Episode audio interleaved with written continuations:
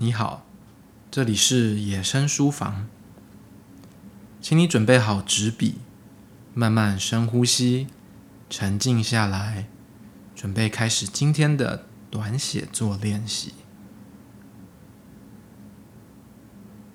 接下来你会听到一个简单的解释，以及开头的第一句。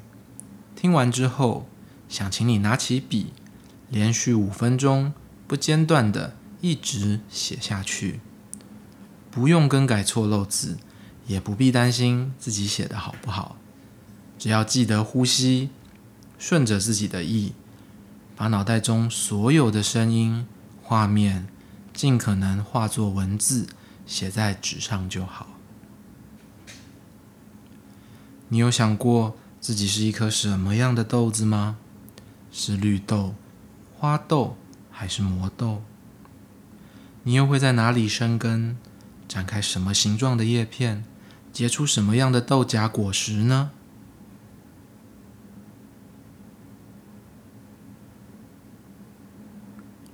现在，请你做三个深呼吸，然后用“我是一颗点点点的豆子”作为开头，写写看吧。